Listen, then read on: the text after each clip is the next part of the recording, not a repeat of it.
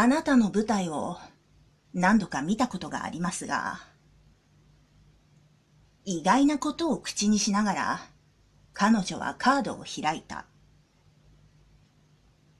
舞台の上でも下でも自信に満ちているんですね。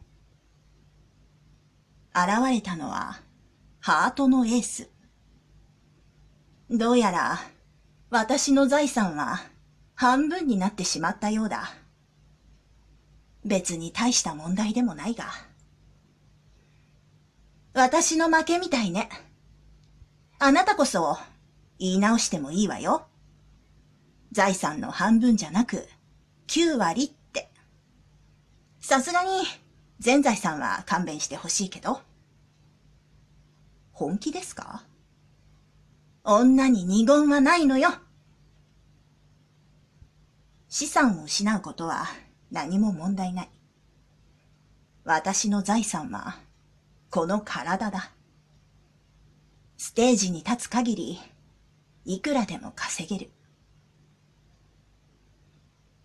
こう言うと、驚くかもしれませんが、と前置きして、ネイは続けた。昔から、あなたのファンなんですよ。何の冗談？本気ですが。あなたの言動は、ファンの態度とは思えないんだけど。仕事とプライベートは区別する主義でして。仕事中に酒を飲むような人間がよく言えるわね。飲酒は仕事の一部ですから。冗談を言っている風ではなかった。この冷淡な女が、私のファン？ちょっと笑えてくる。実際、声に出して笑ってしまった。